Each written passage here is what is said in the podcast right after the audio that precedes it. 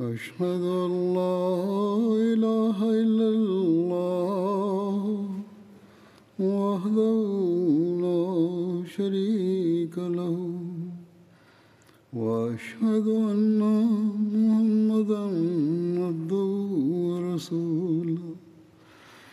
أما بعد فأعوذ بالله من الشيطان الرجيم. بسم الله الرحمن الرحيم. الحمد لله رب العالمين. الرحمن الرحيم. مالك يوم الدين. إياك نعبد وإياك نستعين اهدنا الصراط المستقيم. صراط الذين أنعمت عليهم. غير المغضوب عليهم ولا الضالين.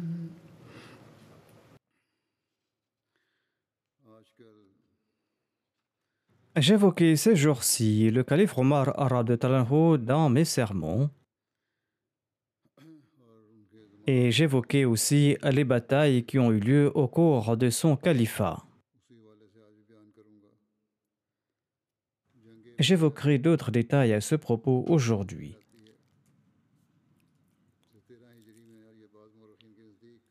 La bataille de Bouaib, selon certains historiens, a eu lieu en l'an 13 de l'Égypte ou en l'an 18 de l'Égypte, selon d'autres historiens.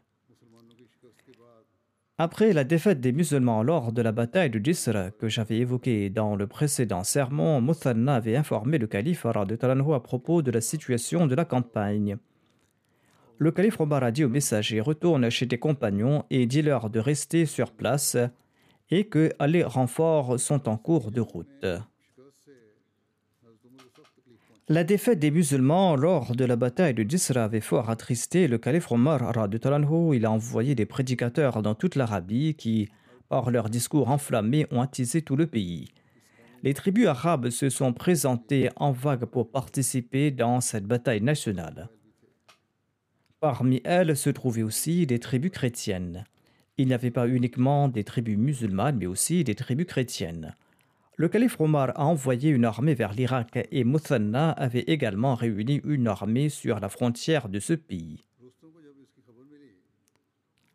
Lorsque Rustum a su, il a envoyé une armée avec Mehran pour partir combattre les musulmans. Hira est une ville située à 5 km de Koufa, et la rivière Boeb est tributaire du fleuve l'Euphrate. Et les deux belligérants se sont mis en rang en ce lieu. Cette bataille a eu lieu au cours du mois de Ramadan. La ville de Koufa a été établie dans la région.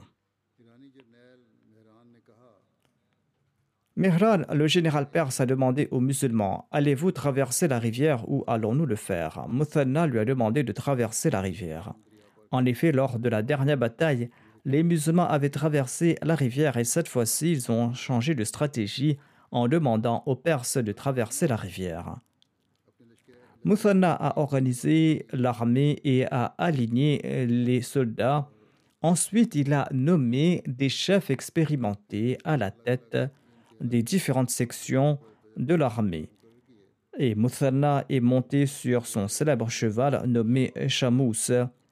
Il a inspecté les rangs de l'armée islamique et il s'est arrêté à chaque drapeau pour offrir des instructions sur la bataille. Il a encouragé les soldats avec des paroles passionnées et il a déclaré que j'espère qu'aujourd'hui les Arabes ne seront pas humiliés à cause de vous. Dieu, j'aime pour moi aujourd'hui ce que j'aime pour l'homme ordinaire parmi vous. C'est-à-dire que vous et moi, nous sommes égaux.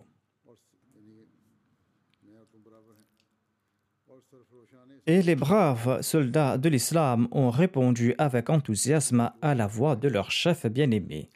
Pourquoi n'en serait-il pas ainsi quand il les avait toujours traités très équitablement et les avait accompagnés à la fois dans leurs moments de bonheur comme dans leurs moments de malheur Et personne ne pouvait accuser Muthanna de quoi que ce soit.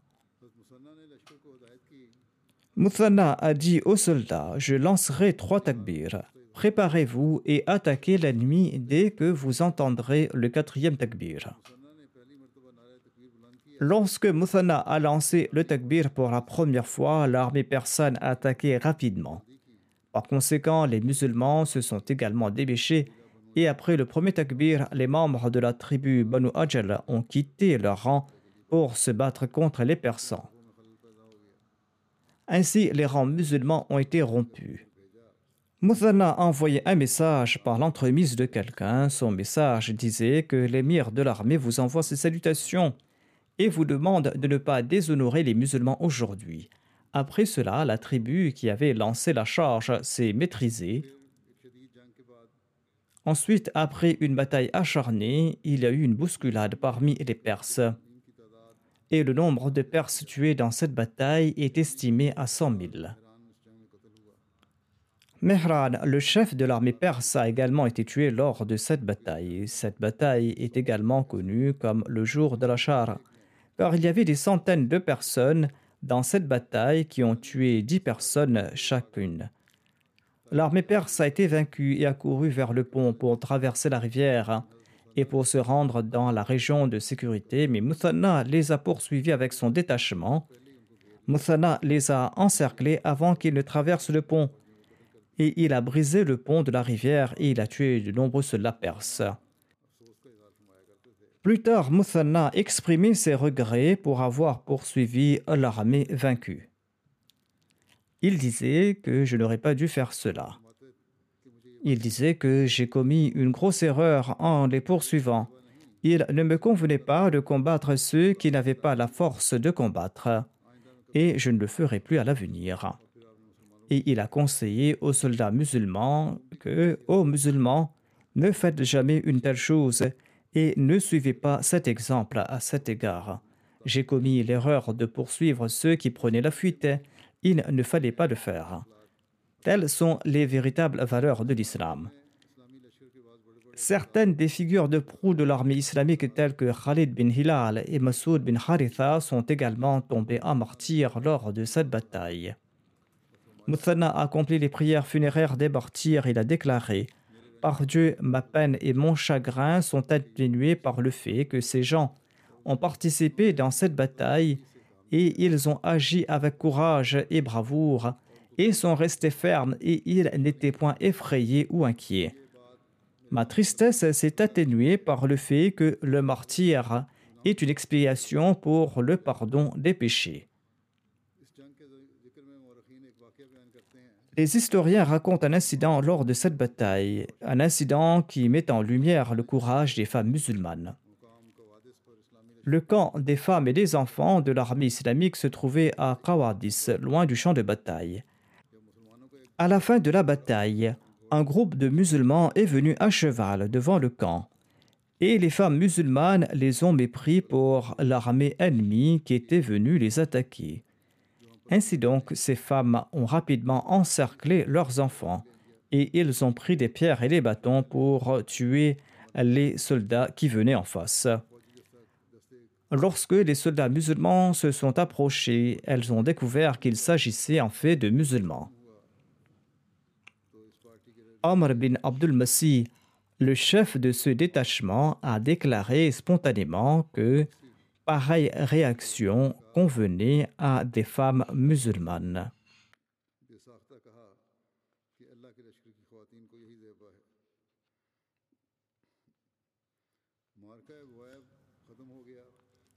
La bataille de Boeb était terminée, mais avait laissé des effets profonds la campagne islamique en terre persane n'avait jamais fait autant de victimes. L'effet de cette bataille était de renforcer la mainmise des musulmans de la plupart des régions de l'Irak. Ils ont occupé Sawad et Irak jusqu'au Tigre et après des escarmouches mineures, les musulmans ont repris le contrôle des zones environnantes. L'armée persane en fuite s'est réfugiée de l'autre côté du Tigre. Et après cette victoire, les musulmans se sont répandus dans différentes parties de l'Irak. La bataille d'Al-Qadisiyah a eu lieu en l'an 14 de l'Égypte. Qadisiyah est un endroit dans l'Irak actuel. C'est un lieu qui se situe à 75 km de Koufa. Lors du califat de Omar en l'an 14 de l'Égypte, il y a eu une bataille décisive entre les musulmans et les Perses à Qadisiyah, suite à laquelle l'empire perse est passé sous le contrôle des musulmans. Quand le peuple de la Perse fut au courant des actes des musulmans, ils ont dit à Rustum et à Ferozan, leurs deux chefs, que vos disputes ont affaibli l'empire perse et ils ont élevé le moral de l'ennemi. Si cette situation perdure, la Perse sera détruite, car il ne demeure que Bagdad, Sabat, qui se situe tout près de Badaïn, est écrite une ville située à 175 km de Bagdad, entre Bagdad et Mossoul. Et Madaïn est l'unique ville intacte. Si vous tous deux, vous n'allez pas vous réconcilier, nous allons tout d'abord vous tuer, ensuite nous allons mourir en trouvant la paix, c'est-à-dire que nous allons nous battre à votre place. Rostom et Feruzan ont déposé Boran, le roi perse, et ont installé Yazjar à sa place, Yazjar qui avait 21 ans. Tous les forts et les casernes militaires ont été fortifiés. Quand Muthanna a informé le calife Omar à propos des activités du peuple persan, le calife Omar a déclaré Par Dieu, je ferai rivaliser les rois des non-arabes avec les chefs et les rois des arabes. Ainsi donc, le calife Omar a envoyé des nobles et des prédicateurs et des poètes pour la confrontation et il a ordonné à Muthanna de quitter la région des Perses et de se rendre dans les zones limitrophes proches de leurs frontières respectives. Il a également ordonné d'inclure les tribus Rabia et Mazhar dans son armée. Omar a envoyé des émissaires dans toute l'Arabie et il a dit aux chefs et aux dirigeants de se rassembler à la Mecque. Étant donné que le Hajj approchait, Omar est parti pour accomplir le pèlerinage. Les tribus arabes se sont rassemblées de toutes parts de l'Arabie pour le pèlerinage. À son retour du Hajj, une grande armée était rassemblée à Médine. Omar a pris lui-même le commandement de cette armée et après avoir nommé Ali comme émir de Médine, il est parti et il a campé à Sirar, Sirar qui est une source à 5 km de Médine. On dit qu'Omar lui-même n'avait pas encore pris de décision définitive de partir au front. Il était parti avec une armée, mais il n'avait pas décidé s'il irait lui-même ou s'il nommerait quelqu'un d'autre commandant à sa place. Selon les chroniques de Tabri, Omar a consulté le peuple et tous lui ont conseillé de se rendre en Perse. Ils lui ont dit Prenez toute l'armée sous votre commandement. Le calife Omar n'avait consulté personne jusqu'à ce qu'il vienne à Sirar. Mais Abdurrahman bin Auf était de ceux qui l'ont empêché de partir au front. Les autres lui ont dit qu'il pouvait partir avec l'armée, mais Abdurrahman l'en a empêché. Abdurrahman a déclaré Avant aujourd'hui, je n'ai sacrifié mes parents qu'au nom du saint prophète Mohammed, soit lui et personne d'autre. D'ailleurs, je ne le ferai jamais après lui.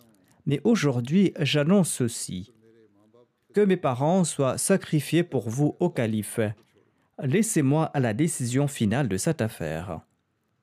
Et Abdurrahman lui a conseillé de s'arrêter à Serar et d'envoyer une grande armée de cette région. Ensuite, Abdurrahman lui a dit Vous avez vu depuis le début jusqu'à maintenant ce qu'Allah a décidé pour vos armées. Si votre armée est vaincue, ce ne sera pas comme votre défaite.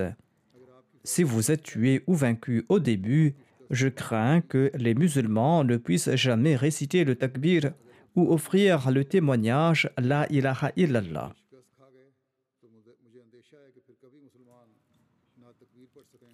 Le calife Omar a tenu une rencontre publique après la Majlis Shura à laquelle participaient des compagnons sélectionnés.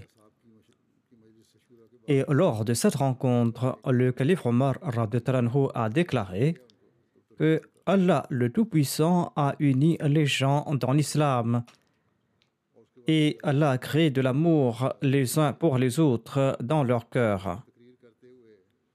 L'islam a fait de chacun un frère et la condition mutuelle des musulmans est comme un corps.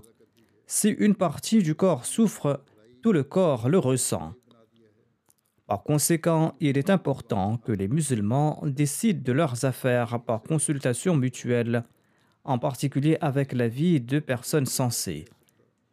Et il est important que les gens suivent et obéissent à tout ce qu'ils décident d'un commun accord. Les émirs doivent faire accepter par la population les opinions des gens avisés sur le sort de la population elle-même et sur leur stratégie de guerre le calife Omar a déclaré aux gens Je souhaitais être des vôtres comme l'un d'entre vous lors de cette bataille, et je souhaitais participer à la bataille comme vous, mais vos membres avisés m'en ont empêché. C'est pourquoi j'ai décidé de ne pas partir en personne et d'envoyer quelqu'un d'autre à ma place. À cette époque, le calife Omar cherchait quelqu'un pour l'envoyer au front avec cette armée.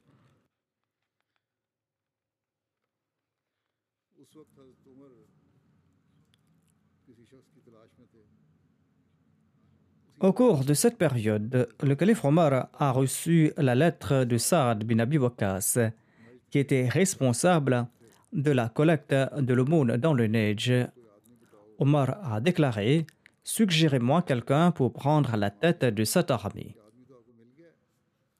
Abdurrahman a déclaré Vous l'avez entre vos mains.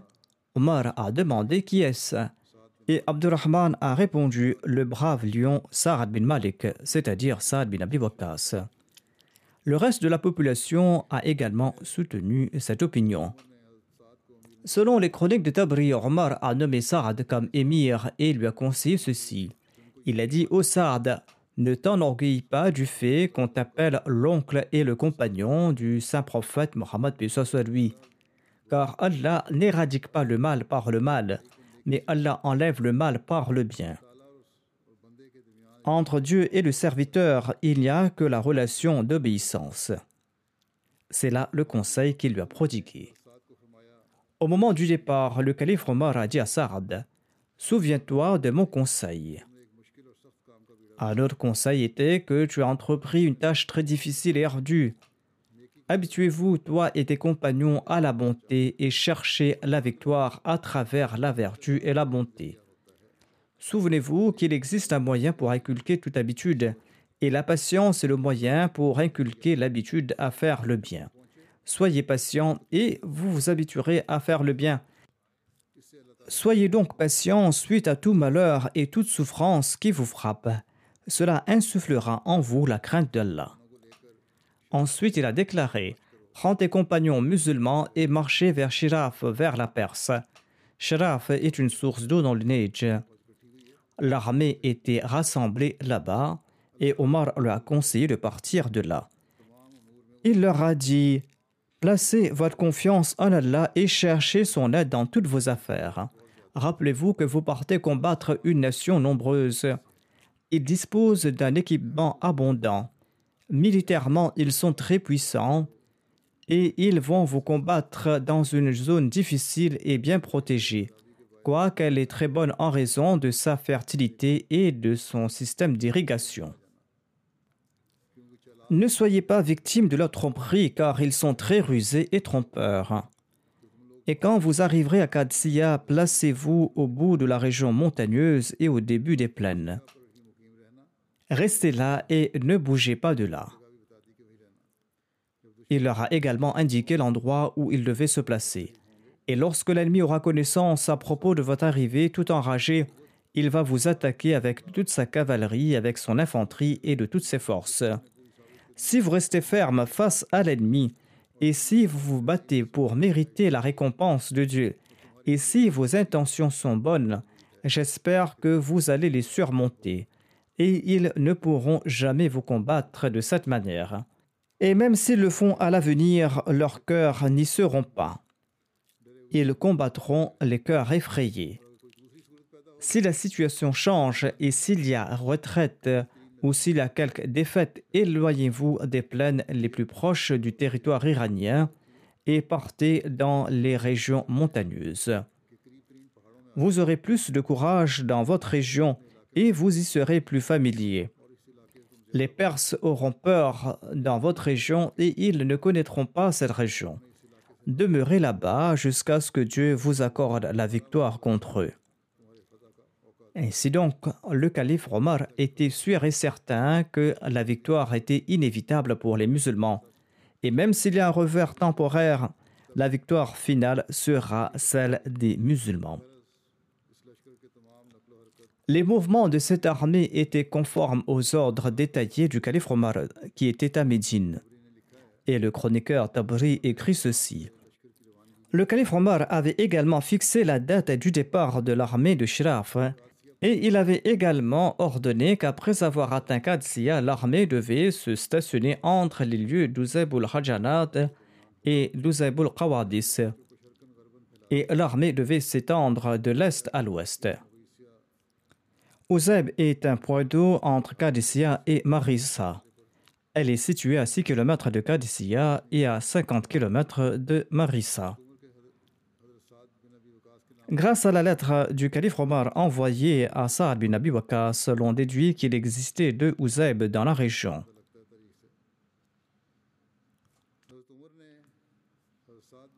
Omar a envoyé Saad bin Abi en Perse avec 4000 mujahidines. Plus tard, 2000 Yéménites et 2000 Najdi se sont également joints à lui. En cours de route, 3000 hommes des Banu Assad se sont joints à lui et Assash bin Kaif Kindi s'est joint à lui avec 700 soldats yéménites. Ainsi donc, le nombre de soldats musulmans a progressivement augmenté pour atteindre plus de 30 000. L'on peut comprendre l'importance de cette armée du fait que cette armée comptait 99 qui avaient rejoint le saint prophète Mohammed à lui lors de la bataille de Badr. Tabri en a mentionné plus de 70. Plus de 310 étaient de ceux qui ont eu le privilège d'être en compagnie du saint prophète Mohammed soit lui, depuis le début de l'islam jusqu'au serment d'allégeance de Ridwan. Et il y avait 300 compagnons qui avaient participé à la conquête de la Mecque. 700 de ces soldats n'étaient pas des compagnons eux-mêmes, mais ils étaient les enfants des compagnons du saint prophète Mohammed soit lui. Saad bin Abi a atteint Sharaf et il y a campé.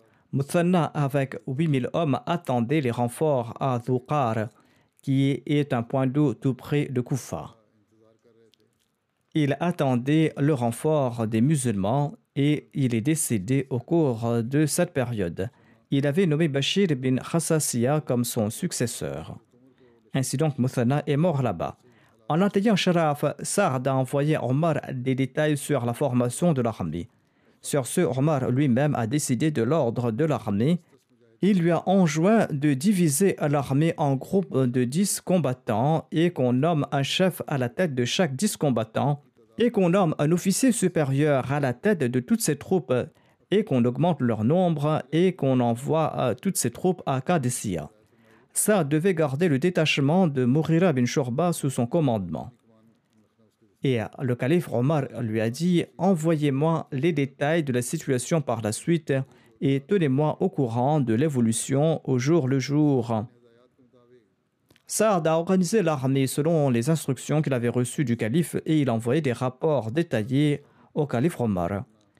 La nomination d'un chef pour dix hommes était en accord au système qui avait été mis en place à l'époque du saint prophète Mohammed à lui. Dans une autre lettre, le calife Omar a dit à Sarad Continue à conseiller ton cœur et à prêcher ton armée et à conseiller ton armée. Soyez patient. Soyez patient car la récompense de Dieu est reçue selon l'intention. Sois très prudent concernant la responsabilité qui t'a été confiée concernant la tâche que vous allez accomplir. Soyez très prudent et demandez la protection de Dieu et récitez fréquemment la prière La Hawla wa la quwwata illa billah. Informez-moi par écrit où se trouve votre armée et qui a été nommé commandant de l'armée ennemie, car je ne peux pas vous donner certaines directives en raison du manque d'informations à votre sujet et à propos de votre ennemi. Envoyez-moi toutes les données, ensuite je vous donnerai plus d'instructions. Décrivez-moi les détails des scènes de l'armée musulmane et l'état de la zone entre vous et la capitale perse Madaïn, de telle manière à ce que je puisse le voir de mes propres yeux. C'est-à-dire consignez tous les détails et envoyez-moi tous ces détails. Expliquez-moi en détail votre situation. Craignez Allah et placez votre espoir en Dieu et comptez sur lui dans l'accomplissement de vos œuvres. Craignez qu'Allah ne vous enlève et qu'il ne vous remplace par d'autres pour accomplir cette tâche.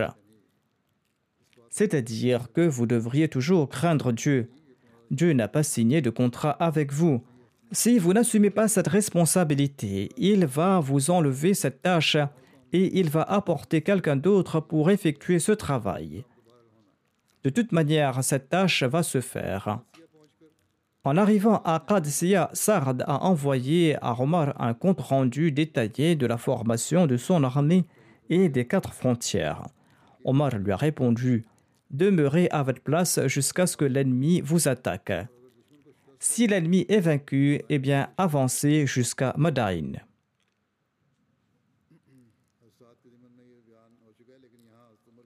J'avais déjà mentionné ce qui suit à propos de Sa'ad bin Abi mais il est nécessaire ici d'en faire mention ici. Sa'ad est resté à Qadsiya pendant un mois selon les instructions du calife, mais aucun des Perses n'est venu les combattre. Les habitants de la région ont écrit une lettre au roi Yesjard de la Perse en disant que les Arabes sont à Qadsiya depuis un certain temps et vous n'avez rien fait pour les repousser. Les Arabes ont détruit la zone jusqu'à l'Euphrate et ils ont pillé le bétail. Si l'aide ne vient pas, nous allons tout leur remettre. Après avoir reçu cette lettre, Yesjad a appelé Rustam. Celui-ci évitait de participer à la bataille avec des excuses et il a conseillé à Jalinus de nommer un commandant de l'armée à sa place. Mais les excuses de Rustam n'ont pas tenu la route face au roi et il a dû partir avec l'armée. Le calife Omar a écrit à Sarad. Il lui a dit Envoie à Rustum des gens d'influence et des gens intelligents et courageux pour l'inviter vers l'islam. Il ne faut pas commencer à se battre, il faudra inviter l'ennemi vers l'islam. Allah fera de cette invitation une source d'humiliation pour eux et la cause de notre succès, a dit le calife. Et envoie-moi des lettres tous les jours. Sur ce, Sard a sélectionné 14 personnes estimées et les a envoyées comme émissaires à la cour du roi de Perse, Yesjad, afin de l'inviter vers l'islam. Les musulmans étaient à cheval et ils portaient des manteaux et des fouets à la main. Le premier à prendre la parole devant le roi était Norman bin Muqarrin, après quoi Mourira bin Zarara a pris la parole. Mourira a dit au roi perse nous allons nous battre contre vous ou vous allez devoir payer la jizya. Vous avez maintenant le choix d'accepter de vivre sous notre règne ou de payer la jizya ou de vous préparer à vous battre contre nous. Cependant, il existe une troisième option. Si vous acceptez l'islam, eh bien, vous serez protégé de tout. Sur ce, Yes Judd a répondu Si le meurtre des émissaires n'était pas interdit, je vous aurais tous tués. Je n'ai rien à vous offrir, partez d'ici. Il a ensuite demandé qu'on lui apporte un panier de terre. Il a dit Prenez cela de ma part. Il a ensuite ordonné que ses émissaires soient expulsés des portes de Madaïn. Asim bin Amr a pris ce panier de terre et l'a remis à Sard et a déclaré Je vous offre la bonne nouvelle qu'Allah nous a accordé les clés de cette terre. Après cet incident, les deux armées n'ont pas bougé et il n'y a eu aucune action pendant de nombreux mois. Rostom a pris son armée et est resté à Sabat, et il s'est abstenu de s'engager dans une bataille malgré la pression de Yazjad. Le peuple a cherché à plusieurs reprises la protection du roi perse. Ils ont dit que sinon nous allons tomber sous la domination musulmane. Et c'est ainsi que Rustum a été contraint d'avancer pour livrer bataille. Et l'armée perse a quitté Sabat et a campé dans les plaines de Qadisiyah. Lorsque Rustum est parti de Sabat, son armée se composait de 130 000 soldats et il y avait 33 éléphants dans son armée. Il a fallu quatre mois à Rustum pour atteindre Qadisiyah. Et après avoir installé le camp à Qadisiyah, le lendemain matin, Rustum a fait une évaluation de l'armée musulmane et il a souhaité conclure une trêve avec les musulmans et il leur demandait de repartir. Par conséquent, Rustum a demandé aux musulmans de faire la paix et de repartir. La réponse de l'armée musulmane était qu'ils n'étaient pas venus avec l'intention d'acquérir le monde. Leur seul but était l'au-delà. Rustum a alors demandé à l'armée musulmane d'envoyer ses représentants à sa cour afin qu'ils puissent négocier sur la question. Par la suite, des tapis très précieux et coûteux ont été posés dans la cour de Rustum et sa cour a été embellie. Un siège royal en or a été placé pour Rustum et un tissu était posé dessus, et son trône était orné de coussins brodés de fil d'or. Parmi les musulmans, Arabi bin Amir a été le premier à s'y rendre en tant que représentant des musulmans.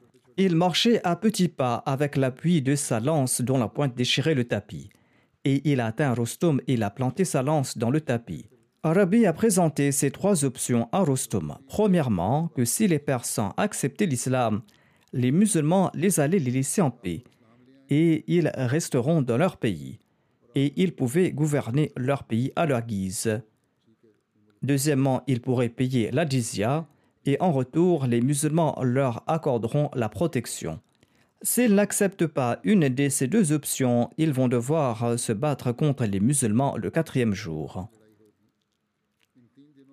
L'émissaire musulman a en outre déclaré que les musulmans ne vont pas engager la bataille durant les trois premiers jours, mais si les Perses commençaient la bataille, eh bien, ils n'auraient pas d'autre choix que de répliquer.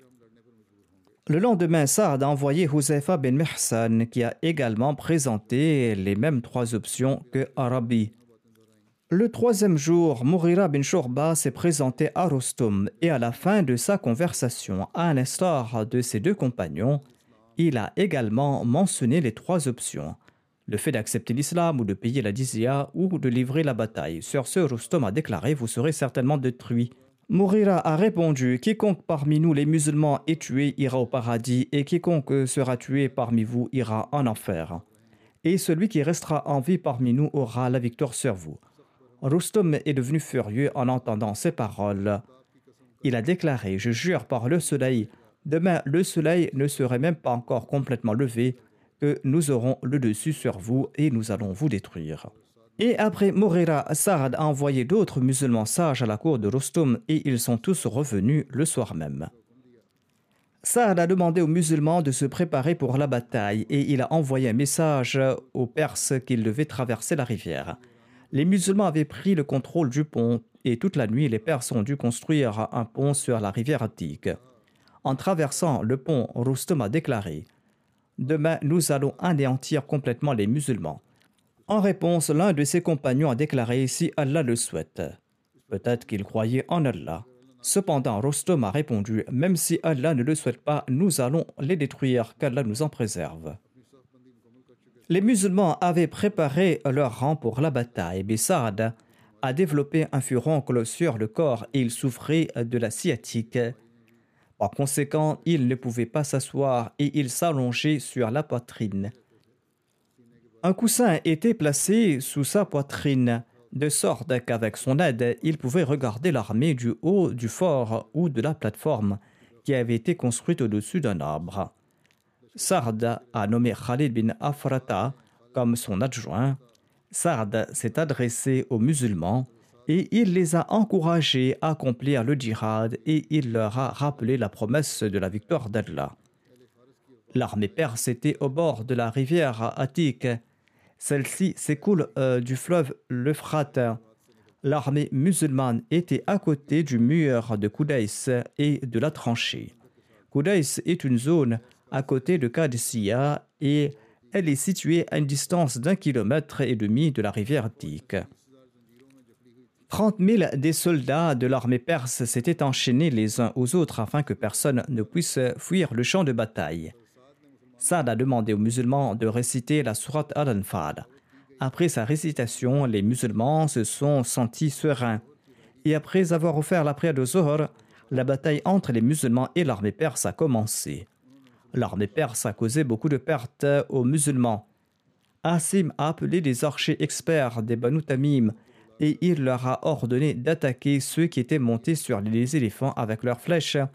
Et il a également demandé à certains des braves fantassins d'aller à l'arrière des éléphants et de leur couper la selle. Par la suite, tous les éléphants avaient perdu leur selle et leurs cavaliers. Et la bataille a continué même après le coucher du soleil. Le premier jour, 500 musulmans de la tribu Banu Asad sont tombés en martyrs. Ce jour est connu sous le nom de Yorme Armas. Le lendemain matin, Saad a enterré tous les mortiers et il a envoyé les blessés aux femmes afin de les faire soigner. De plus, le lendemain, un renfort de l'armée musulmane a été reçu de la Syrie. Bin Utba bin Abi Waqas était le commandant de ce renfort et le commandant du contingent de l'armée au front était Kaka bin Amr. Kaka a rapidement terminé le voyage et il a atteint l'armée en Irak au petit matin à Arwas. Kaka avait très intelligemment divisé l'armée en groupes de 10 et chaque groupe était à une courte distance les uns des autres. Chaque groupe était composé de 10 soldats et ils rejoignaient progressivement l'armée musulmane les uns après les autres. À l'arrivée de chaque groupe, l'armée musulmane lançait le slogan Allahu Akbar et ainsi il semblait que l'armée musulmane recevait continuellement des renforts. Kaka lui-même était à l'avant de l'armée. Lorsqu'il a atteint l'armée musulmane, il a transmis ses salutations et il leur a annoncé la bonne nouvelle de l'arrivée de l'armée musulmane. Il a dit aux gens Faites comme moi. Ensuite, il est sorti et il a invité l'ennemi à un duel. En entendant son appel, Bahman Jazoui s'est présenté et tous deux ont commencé à se battre et Kaka l'a tué. Suite à la mort de Bahman Jazawiya et de l'arrivée du renfort, les musulmans étaient très heureux. Abu Bakr avait déclaré à propos de Kraka qu'il n'est pas possible de vaincre une armée dans laquelle il y a des gens comme lui. Ce jour-là, l'armée perse n'a pas pu se battre avec ses éléphants, car leur selle avait été brisée la veille. Par conséquent, ils avaient passé toute la matinée à tenter de les réparer. D'autre part, les musulmans ont conçu un autre stratagème. Ils ont mis des vêtements sur leurs chameaux, couvrant tout leur corps et leur cou. Et ces chameaux ressemblaient à des éléphants. Et partout où ces chameaux passaient, les chevaux de l'armée perse commençaient à sauter de manière incontrôlable, tout comme la veille les chevaux des musulmans réagissaient en voyant les éléphants des Persans les deux cavaleries se sont battues du matin jusqu'à l'après-midi. Quand plus de la moitié de la journée s'était écoulée, la bataille générale a commencé et ce jour-là est connu comme Yom Arwas. Cette bataille a duré jusqu'à la soirée et ce jour appartenait aux musulmans, c'est-à-dire qu'ils étaient victorieux ce jour-là. Au matin du troisième jour, les deux armées étaient de leurs tranchées respectives et il y a eu une bataille très féroce. 2000 musulmans sont tombés à martyrs et 10 000 soldats perses ont été tués. Les musulmans enterraient leurs morts et envoyaient les blessés aux femmes qui les soignaient, mais les soldats morts de l'armée perse étaient sur le champ de bataille. Cette nuit-là, les Perses ont réparé les selles de leurs éléphants et des fantassins gardaient les éléphants. Et les éléphants n'ont pas pu faire autant de ravages que le premier jour. Saad a envoyé un message à Kaka et à Assim. Il a déclaré qu'il devrait tuer l'éléphant blanc de l'armée perse. Suite à cela, Kaka et Assim ont attaqué cet éléphant et ils ont enfoncé leur lance dans ses yeux. Et cet éléphant est devenu incontrôlable et il a renversé son cavalier. Ils ont tranché la trompe de l'éléphant et on l'a mis au sol en l'attaquant avec des flèches. Par la suite, les musulmans ont planté leur lance dans les yeux d'un autre éléphant. Cet éléphant s'est précipité parfois vers l'armée musulmane, qui les transperçait avec leur lance. Parfois, elle précipitait vers l'armée perse, qui euh, le transperçait avec leur lance. Finalement, l'éléphant, qui était connu sous le nom d'Ajrab, a couru vers la rivière Dik, et en le voyant, tous les autres éléphants lui ont emboîté le pas, et ils sont tous tombés dans la rivière, et ils sont morts avec leurs cavaliers. Les combats ont continué jusqu'au coucher du soleil et ce jour-là est connu sous le nom de Yarmé Ammas. Une autre bataille féroce a éclaté après la prière d'Isha. On dit que cette nuit-là, les bruits des épées ressemblaient à ceux du fer coupé dans une ferronnerie. Saad est resté éveillé toute la nuit et était occupé à implorer Allah. Aucun arabe ou non-arabe n'avait vu pareille scène dans le passé. Le matin venu, le zèle et la passion des musulmans restaient résolus et ils ont eu le dessus. Après cette nuit, le matin venant, tout le monde était fatigué car les soldats étaient restés éveillés toute la nuit. Cette nuit-là est connue sous le nom de l'Aidul Harir. La raison est que pendant la nuit, les musulmans ne se parlaient pas mais se contentaient de chuchoter. C'est un des sens du terme Harir. Il s'agit du bruit léger produit par un arc après le lancement d'une flèche ou le léger bruit produit par une meule qui tourne. Tabri a écrit que la raison de ce nom Al-Harir est que du début de la soirée jusqu'au matin, les musulmans se sont battus avec une grande vaillance. Ils ne parlaient pas à haute voix, mais chuchotaient entre eux. C'est ainsi que cette nuit est connue sous le nom de Lailatul Harir. En tout cas, le quatrième jour, les combats se sont poursuivis jusqu'à l'après-midi. L'armée perse a continué à battre en retraite. Par la suite, Rostom a été attaqué et il s'est enfui vers la rivière Attique. Lorsqu'il a sauté dans la rivière, un soldat musulman du nom de Hilal l'a capturé et l'a traîné et l'a tué. Il a déclaré J'ai tué Rustum, venez vers moi. Les musulmans l'ont encerclé de toutes parts et ils ont scandé très haut Allah Akbar. En apprenant la mort de Rustum et se sentant vaincus, les soldats persans ont pris la fuite. Les musulmans les ont pourchassés ils en ont tué certains et ils ont emprisonné une grande partie. Cette bataille est connue sous le nom de la bataille d'Al-Qadisiyah. Tous les jours, le matin, Omar avait l'habitude d'interroger les cavaliers qui venaient du front au sujet de la bataille. Un messager apportait la bonne nouvelle de la défaite des polythéistes. Omar était en train de courir partout ici et là en quête de renseignements. Le messager était sur son chameau et il ne connaissait pas le calife. Il est entré à Médine et il a constaté que les gens saluaient le calife Omar en l'appelant Amirul Mu'minin. Et il a demandé au calife Pourquoi est-ce que vous m'aviez pas dit que vous étiez l'émir des croyants? Le calife Omar a répondu Oh mon frère, ce n'est rien. Après avoir reçu la bonne nouvelle de la victoire, Omar l'a annoncé devant une assemblée. Ensuite, il a prononcé un discours très impactant il a envoyé l'ordre que la troupe reste sur place et que l'armée soit réorganisée de nouveau, et que l'on devait porter son attention vers d'autres choses qui nécessitent d'être réformées. Saad a également demandé conseil auprès du calife. Il a informé le calife que lors de la bataille d'Al-Qadisiyah, un nombre de combattants persans par le passé avaient conclu une trêve avec les musulmans, et certains respectaient à ce point le traité de paix que l'Empire perse les a inclus de force parmi les troupes. Ils n'avaient pas participé à cette bataille de leur plein gré, mais ils ont été forcés de le faire. C'était le cas pour nombre d'entre eux, mais beaucoup avaient aussi quitté cette région pour partir dans la région ennemie et ils revenaient vers leur terre. Afin de statuer sur ce point, Omar a convoqué une Majlis Shura à Médine et la décision suivante a été prise. Les traités de ceux qui en avaient conclu avec les musulmans seront respectés s'ils ont respecté leur traité et s'ils sont restés dans la région et s'ils ne sont pas partis vers les zones ennemies. Les traités conclus avec cela seront respectés. Il y avait aussi ceux qui n'avaient pas conclu de traité avec les musulmans mais qui sont restés dans leur région et qui n'ont pas rejoint les troupes ennemies contre les musulmans. Ils seront traités comme ceux avec qui les musulmans avaient conclu des traités. Les musulmans devront bien traiter ceux qui prétendent que l'Empire perse les avait forcés à rejoindre les troupes ennemies et dont l'affirmation semble être véridique. Il y avait également ceux qui prétendaient à tort avoir été forcés à le faire, mais qui en réalité avaient rejoint de leur plein gré l'ennemi pour combattre les musulmans. Ils n'ont pas respecté le premier traité car ils ont aidé l'ennemi. Il faut établir un nouveau traité avec cela ou les emmener dans les lieux où ils se sentiront en paix. C'est-à-dire qu'il faudra faire un nouveau traité pour les déloger de là-bas où ils seront libres de partir habiter où ils le souhaitent. Ceux avec qui il n'y a aucun traité et qui avaient quitté leur région pour rejoindre l'ennemi et qui ont participé à la bataille contre les musulmans pourront être invités à revenir de la région si vous les considérez appropriés. Ils devront payer la dizia.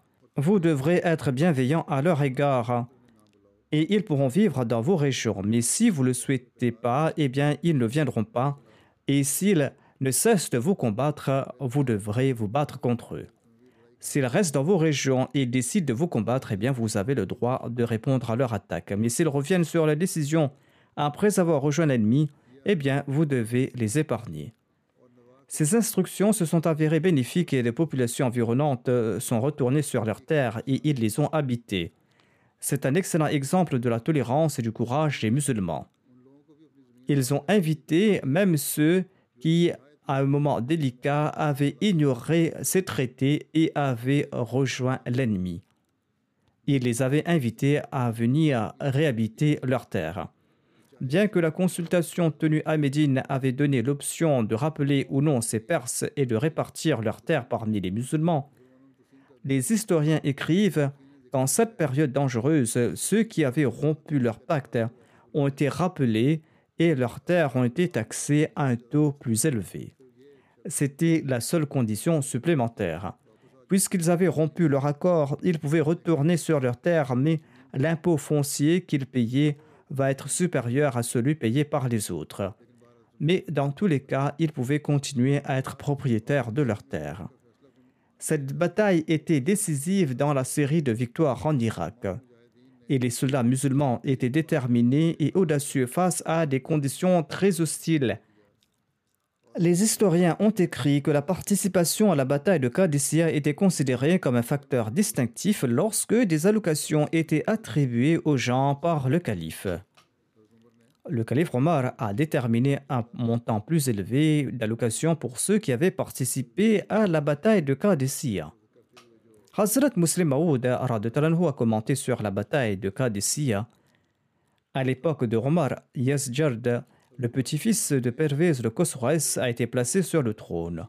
Par la suite, les Perses se sont préparés à une grande échelle afin de livrer combat contre les musulmans. Omar a envoyé une armée avec à sa tête Saad bin Abi afin de les combattre. Saad a choisi Qadisiyah comme champ de bataille et il a envoyé la carte de la région au calife Omar. Celui-ci a apprécié l'endroit, mais il a écrit ceci avant d'engager la bataille, envoie une délégation chez le roi perse et invite-le vers l'islam. Après avoir reçu cet ordre, il a envoyé une délégation à Yesjard. Quand elle est parvenue à la cour du roi perse, celui-ci a demandé à son traducteur de demander aux musulmans la raison de leur visite. Norman bin Muqarrin, le chef de la délégation musulmane, s'est mis debout et il a évoqué le but de l'avènement du saint prophète Mohammed à lui en disant que le saint prophète Mohammed à lui nous a ordonné de répandre l'islam dans le monde et d'inviter le monde vers la religion de la vérité. Nous nous sommes présentés à vous suite à cette injonction et nous vous invitons à embrasser l'islam. Yesjarda était furieux d'entendre cette réponse il a déclaré Vous êtes des sauvages et vous êtes des mangeurs de charognes. Si la faim et la pauvreté vous ont poussé à lancer cette attaque, eh bien je suis prêt à vous offrir tant à manger que vous pourrez vivre rassasié jusqu'à la fin de vos jours. Et je vous offrirai aussi des vêtements à porter. Prenez tout cela et retournez dans votre pays. Pourquoi souhaitez-vous perdre votre vie en nous combattant? Quand il a terminé, Mourira bin Darara de la délégation islamique a déclaré Tout ce que vous avez dit à notre sujet est vrai. Nous étions certainement des sauvages et nous étions un peuple de charognards. Nous mangions des serpents, des scorpions, des sauterelles et des lézards. Mais Allah nous a accordé sa grâce et il nous a envoyé son prophète pour nous guider. Et nous avons cru en lui et nous avons suivi ses directives. Conséquemment, il y a eu une révolution en nous. À présent, ces mots que vous avez évoqués ne sont pas présents en nous. Vous ne pourrez pas nous tenter. La guerre a débuté entre nous et le verdict sera rendu sur le champ de bataille. Vous ne pourrez pas nous écarter de notre objectif en nous tentant avec ces biens terrestres et matériels. Si vous n'acceptez pas notre invitation et si vous souhaitez vous battre contre nous, nous allons livrer bataille. Et vous ne pourrez pas nous écarter de notre objectif en nous tentant par des biens de ce monde. Yasjad était fort en colère en entendant cela. Il a dit à un domestique d'apporter un sac de terre. Il s'est adressé au chef de la délégation islamique en disant Étant donné que tu as rejeté ma demande, je ne t'offre rien d'autre que ce sac de terre. Ce compagnon s'est avancé sérieusement il a baissé sa tête et il a porté le sac de terre sur son dos.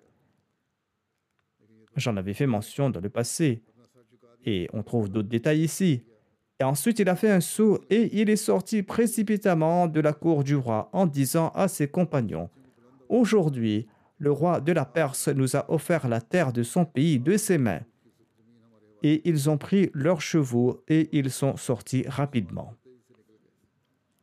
Le roi perse a tremblé lorsqu'il a entendu sa déclaration. Il a dit à ses courtisans Poursuivez-les et ramenez ce sac de terre. Cela est de très mauvais augure de leur offrir de mes mains la terre de notre pays. Mais les musulmans étaient déjà très loin sur leurs chevaux. Leur déclaration s'est accomplie et en quelques années, la Perse tout entière était sous domination des musulmans. Hazrat Muslim Maud demande Comment ce changement extraordinaire s'est-il opéré parmi les musulmans? Ce sont les enseignements du Saint-Coran qui ont apporté une révolution morale en leur personne. Cette révolution a frappé de mort leur vie de bassesse et les a placés sur le piédestal des excellences et des hautes valeurs morales. C'est cela qui a porté cette révolution en eux. Ainsi, c'est en s'adhérant aux enseignements du Saint-Coran que l'on pourra produire cette véritable révolution.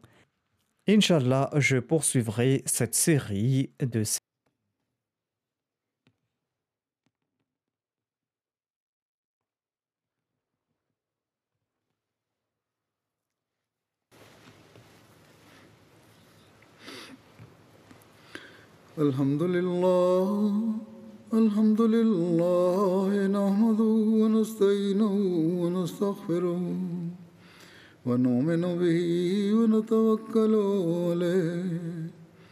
ونعوذ بالله من شرور أنفسنا ومن سيئات أعمالنا. من يهده الله فلا مضل له ومن يضلل فلا هادي له. ونشهد أن لا إله إلا الله. ونشهد أن محمدا عبده ورسوله. عباد الله رحمكم الله.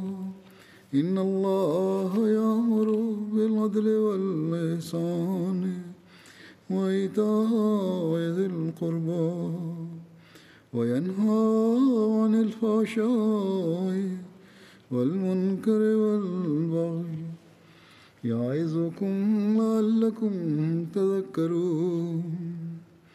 اذكروا الله يذكركم ودوه يستجب لكم ولذكر الله أكبر.